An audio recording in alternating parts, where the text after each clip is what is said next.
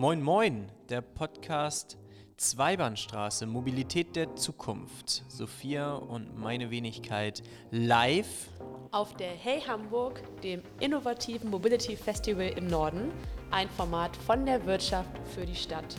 Powered by Shift Mobility.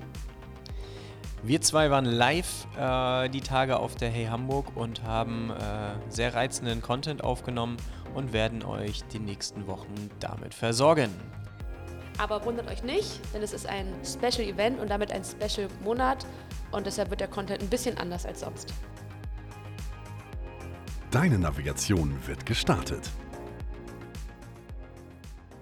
Hallo zusammen und herzlich willkommen zu einer neuen Folge Zweibahnstraße. Weiter geht's mit unserer Special Edition auf der Hey Hamburg in Hamburg, offensichtlich. Mir gegenüber sitzt Professor Philipp Goltermann. Er ist Vorstand CIA Region Nord und Partner und Geschäftsführer von Dres und Sommer. Jawohl. Philipp, herzlich willkommen, schön, dass du da bist. Danke. Ich hatte gestern schon einen ähm, ja, Kollegen von Dres und Sommer bei mir auf der Interactive Stage zu Besuch. Ähm, eure Vorträge regen auf jeden Fall sehr stark zur Diskussion an. Das freut uns natürlich alle sehr, weil es ist ja auch ein Format zum Austausch. Du warst vorhin auch auf der Stage. Mit welcher Key Message bist du heute hier? Es ist wichtig zu verstehen, hey, Hamburg ist ein Mobilitätskongress, Mobilitätsfestival. Und die Mobilität kann man nicht singulär betrachten, weil die Mobilität führt ja in der Regel von A nach B, von einem Ort zum anderen. Und diese Orte sind nun mal Immobilien, zu 99 Prozent, wenn ich mal den Badesee außen vor lasse. So. So, und diese Immobilien haben früher letztlich nur die Aufgabe gehabt, ich brauche irgendwo einen Stellplatz und das war's. Heute muss genau diese Nahtstelle an der Immobilie mit der Mobilität ganz verschiedene Anforderungen genügen. Da muss geladen werden, da muss gewechselt werden, da muss bezahlt werden, da muss reserviert werden, da muss, da muss, da muss, da muss. Und genau da an dieser Stelle müssen wir uns mehr miteinander vernetzen, die Mobilitätsbranche mit der Immobilienbranche. Man kann es nicht voneinander getrennt sehen. Wenn die Mobilitätsbranche wüsste, was die Immobilienbranche genau weiß und kann und umgekehrt genauso, dann würden wir an dieser Nahtstelle eine höhere Geschwindigkeit letztlich umsetzen können, um die Mobilitäts- und Antriebswende dann ja auch. Und wenn die Antriebswende in unsere Immobilien kommt, haben wir den Schlüssel für die Energiewende Deutschlands. Einmal kurz runtergebrochen. Klingt so simpel, ist dann doch ein bisschen komplexer vermutlich. Wie kommt das denn? Ich meine, sind wir mal ganz ehrlich, Thema Klimawandel, Verkehrswende, Energiewende, das sind so Wörter, die ja wirklich inflationär in den letzten Jahren genutzt wurden.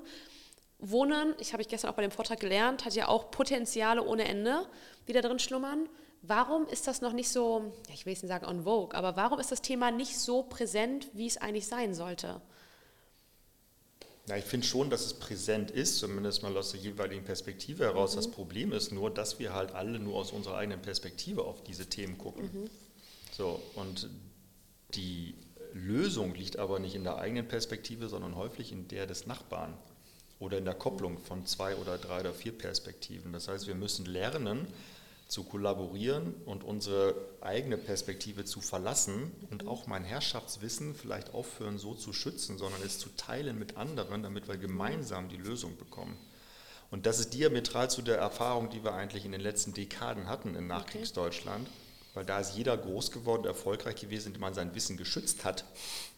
Und jetzt wird, werden aber diejenigen, glaube ich, Schiffbruch erleiden, die weiterhin meinen, ihr Wissen schützen zu müssen, weil die Lösung liegt in der Kollaboration. Wir müssen uns öffnen. Mhm. Wie bist du Hamburger? Mhm. Wie würdest du denn die Mobilität oder jetzt aus deiner Sicht die Kombination von Wohn- und Mobilität hier in der Hansestadt beschreiben? Ähm, wir sind auf einem verdammt guten Weg hier, mhm. weil wir haben Angebote in Hamburg geschaffen mit der Politik, auch mit der Industrie über Modellvorhaben, Stichwort Moja, Stichwort Yoki, mhm. Stichwort Heat, mit autonomem Fahren, mit also ganz viele Gedanken, die hier wirklich schon als, als quasi als Reallabor hier in der Umsetzung sind, was von anderen Städten überhaupt nicht mhm. erfahren können als, als Bewohner, als Nutzer. Ähm, von daher sind wir auf einem sehr, sehr guten Weg. Wir müssen das jetzt wirklich in belastbare, nachhaltige äh, Nutzungscases und auch Use Cases bringen. Momentan beschränkt sich das ja auf diesen, ich sag mal, Central District ne, innerhalb der, der, des zweiten und dritten Rings von den verschiedenen Anbietern. Das muss, ich sag mal, entsprechend massentauglicher werden. Aber wir sind hier vorne mit dabei mhm. und ich glaube schon, dass wir als Hamburg uns durchaus als, als führende Smart City, in, insbesondere in der Kopplung Immobilie mit Mobilität, auch schon schimpfen dürfen. Mhm. Und hast du das Gefühl, dass ihr, dadurch, dass ihr in Hamburg ja schon eine Art Vorreiterstadt seid, auch ein positiven Impact damit hat auf andere Städte? Also ist das so auch was, wo man sagt, andere gucken sich das vielleicht ab und sagen, ah cool, was die da machen, können wir das auch mal versuchen oder sind wir da noch ein bisschen hinterher? Also ich weiß aus meinem eigenen beruflichen Umfeld und auch aus dem ich forsche so ein bisschen auch über die Universität, dass wir doch einige Delegationsreisen von namhaften europäischen Städten in den letzten Jahren begleiten durften, die nach Hamburg gekommen sind, genau mit dieser Fragestellung, wie macht ihr Quartiersentwicklung, wie denkt ihr Innovation, mhm. wie denkt ihr Infrastruktur von morgen, wie denkt ihr auch Mobilität. Ja. Und da sind auch die Dänen mit dabei und die Österreicher und die Franzosen. Also auch Städte, wo wir eigentlich meinen, uns dort was abgucken zu können, geht das in die andere Richtung genauso. Ne? Man lernt miteinander voneinander mhm. und das mhm. finde ich einen ganz schönen Effekt, muss ich sagen. Das ist schön, dass du das sagst. Das ist mein Credo von Tag 1. Das hieß Sophia, machen wir aus dem Podcast, voneinander und miteinander lernen, Austausch fördert. Ich glaube, das ist das, was auch mit die größte Herausforderung, aber auch die größte Chance mit in der Verkehrs-, aber jetzt auch Energie- Mobilitätswende ist. Wie, wie, geht man damit um? Ich meine, stelle mir jetzt gerade vor, es kommt ein Investor und sagt, wir hätten jetzt da gerne ein neu, neues Neubauprojekt und wir wollen aber jetzt so und so viel Parkplätze da haben, es soll aber privat sein, Carsharing will ich nicht oder sehe ich irgendwie nicht. Was, wie, wie, also wie reagiert ihr auf solche Leute? Wie stimmt man solche Menschen um? Naja, letztendlich hat ein Investor ein Ziel, seinen Ertrag zu stabilisieren und auch möglichst damit in der Wertentwicklung künftig ähm, zu positionieren. Ähm, weil die Immobilienentwickler und auch die Investoren, die, also wir bauen hier Immobilien für Dekaden, für 50, mhm. für 100 Jahre. Das heißt, was heute in Beton gegossen wird, das wollen wir auch möglichst lange mhm. ähm, stehen lassen. Ähm, das heißt, wir müssen schon schauen, dass wir Strukturen entwickeln in dem Quartier, in dem Gebäude, die eine lange Nutzungsschaft mhm. letztlich auch ermöglicht. Und selbst wenn es heute Nutzer gibt, die diesen Parkplatz in dieser Quantität wollen und kein Carsharing, so ist der Nutzer von morgen vielleicht doch einer, der keinen Parkplatz mehr will und Carsharing möchte. Das heißt, wir müssen zumindest so resilient bauen, dass wir dann damit darauf reagieren können, dass mhm. halt Carsharing-Plätze in den Außenbereichen möglich sind oder in den Tiefgaragen oder dass wir auch Stellplätze bauen, die wir später in der Zukunft in 20, 30, 50 Jahren vielleicht auch umnutzen können in mhm. andere Nutzungsarten in mhm. Wohnen, in Büro, in mhm. Ärzte, wenn wir jetzt über überirdische Stellplätze ja. beispielsweise denken. Diese Resilienz, die müssen wir an den Tag legen, weil sonst nämlich der Wert der Immobilie, die heute vielleicht noch einen Betrag X inne hat, in Zukunft nur noch die Hälfte wert ist, weil die Nutzerschaft nicht da ist, weil es nicht genutzt wird und weil keine Mieten fließen. Mhm. Jetzt haben wir über Neubauprojekte geredet.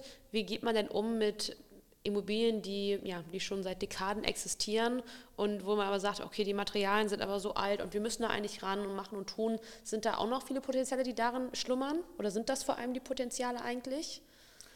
Also wir werden diese bekannten Wände, wie du sie eben benannt hast, ja nur hinbekommen, wenn wir lernen, mit dem Bestand diese Wände anzugehen. Mhm. Weil der Neubau, das sind 0,x Prozent, okay. was wir da eigentlich vor uns mhm. haben. Also ja. Deutschland ist zu 99 Prozent gebaut. Mhm. Ne? In Anführungsstrichen fertig ja. gebaut. So, das heißt, wir, mit diesem, wir müssen mit diesem Bestand mhm. lernen und Lösungen entwickeln, genau diese Antworten, die wir für die Zukunft brauchen, um lebenswerte Quartiere und Mobilitäten der Zukunft und auch Energiewenden der Zukunft unterbringen zu können. Mhm. Und das ähm, heißt natürlich auch hier und da Anpassung des Bestandes, auch Anpassung der Nutzungen. Mhm. Wir müssen hier und da auch an die Regulatorik dran, die vielleicht uns momentan eine Umnutzung an der Stelle gar nicht ermöglicht. Mhm. Ja. Ähm, wir müssen auch an die, an die Materialität ran. Ja. Und auch das können wir im Bestand üben, dass wenn wir jetzt zum Beispiel Fenster austauschen, dass wir die nicht wieder als Wegwerfprodukt einbauen, sondern dass wir die so schlau einbauen, dass sie kreislauffähig sind, dass wenn wir die dann wiederum nach 20 Jahren ausbauen, ja. in den technischen oder biologischen Kreislauf zurückführen können. Das heißt, auch der Bestand hat ein Potenzial, wie wir es eben gehört haben, ähm, resilient mit der Kreislauffähigkeit der Materialien umzugehen. Das ist eine hohe Aufgabe. Und ich sage immer, die Neubauvorhaben müssen eigentlich als als, als Labor dienen, um Antworten für den Bestand zu entwickeln.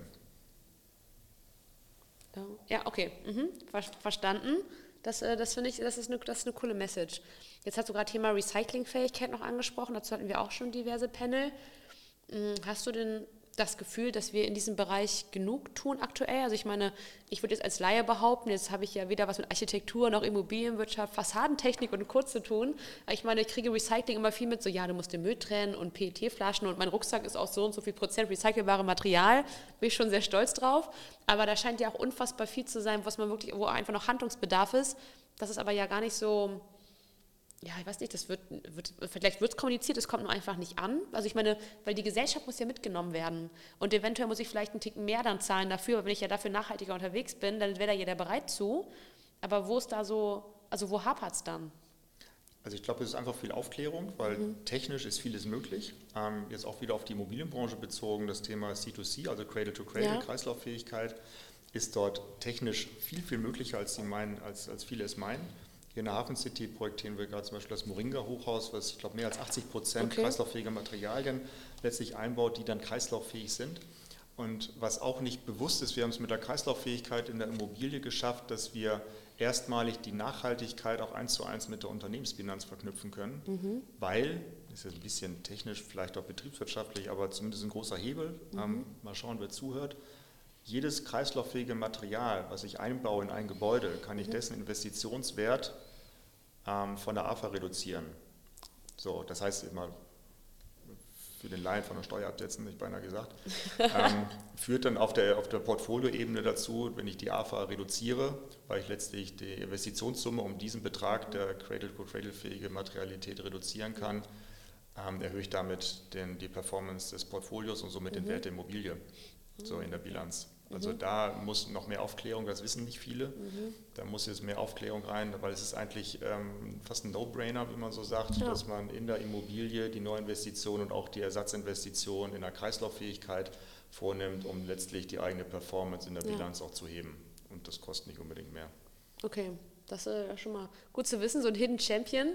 Ähm, wünschst du dir denn da mehr ja, mehr Aktivismus seitens der Politik auch oder da irgendwie mehr, mehr Support, dass da irgendwie, ja, dass, dass Firmen wie ihr, die sich ja für sowas einsetzen und sowas vorantreiben, ja, ich will nicht sagen, leichteres Doing haben, aber einfach ein bisschen mehr Support bekommen. Ich meine, für E-Autos gibt es Subventionen, woanders gibt es irgendwie Förderrichtlinien ohne Ende oder Förderprojekte. Wie ist da bei euch Stand der Dinge? Für die jetzt, die auch nicht in, thematisch so drin sind? Das ist das Tolle in der Kreislauffähigkeit. Eine Subvention brauchen wir dann nicht, wollen mhm. wir an der Stelle auch nicht. Ähm, die Politik in öffentlicher Hand kann uns dahingehend unterstützen, dass auch sie erkennt, dass auch ähm, öffentliche Gebäude und auch die Bilanzen der Städte mhm. damit letztlich einen Hebel ähm, umsetzen können, den sie im Grunde genommen zum Nulltarif bekommen. Sie müssen aber festsetzen, öffentliche Gebäude werden nur noch nach dem Kreislaufgesetz gebaut und errichtet oder mhm. auch instand gesetzt. Aber das hat was mit, äh, mit Aufklärung zu tun. Mhm. Wir sind noch gerade in Gesprächen mit der Stadt Hamburg, dieses mhm. vielleicht auch hier entsprechend festzusetzen.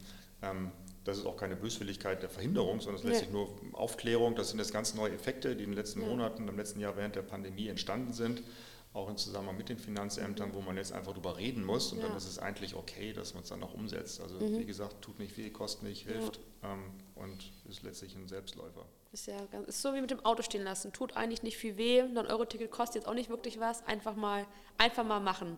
Richtig? Mal in machen. diesem Sinne. Vielen, vielen Dank für deine Zeit. Das hat mich sehr gefreut, ein bisschen auch Input in diesem Bereich zu bekommen. Es ist schon wichtig, dass wir uns da alle gegenseitig austauschen. Toll, dass halt auch Wohn heute da quasi hier vertreten ist. Ähm, genau. Viel Spaß noch auf der Hey Philipp und alles Gute. Danke dir, bis bald. Vielen Dank, dass ihr heute dabei wart. Wir hoffen, dass euch das Zuhören genauso viel Freude gemacht hat wie uns das Aufnehmen der aktuellen Folge. Und ich würde sagen, dass das nicht das letzte Event war, was wir live begleitet haben. Oder, Julian? Ganz genau. Also abonnieren, kommentieren, liken und empfehlen. Wir danken euch. Viel Spaß beim Reinhören, auch in der nächsten Folge. Und denkt an die Sterne.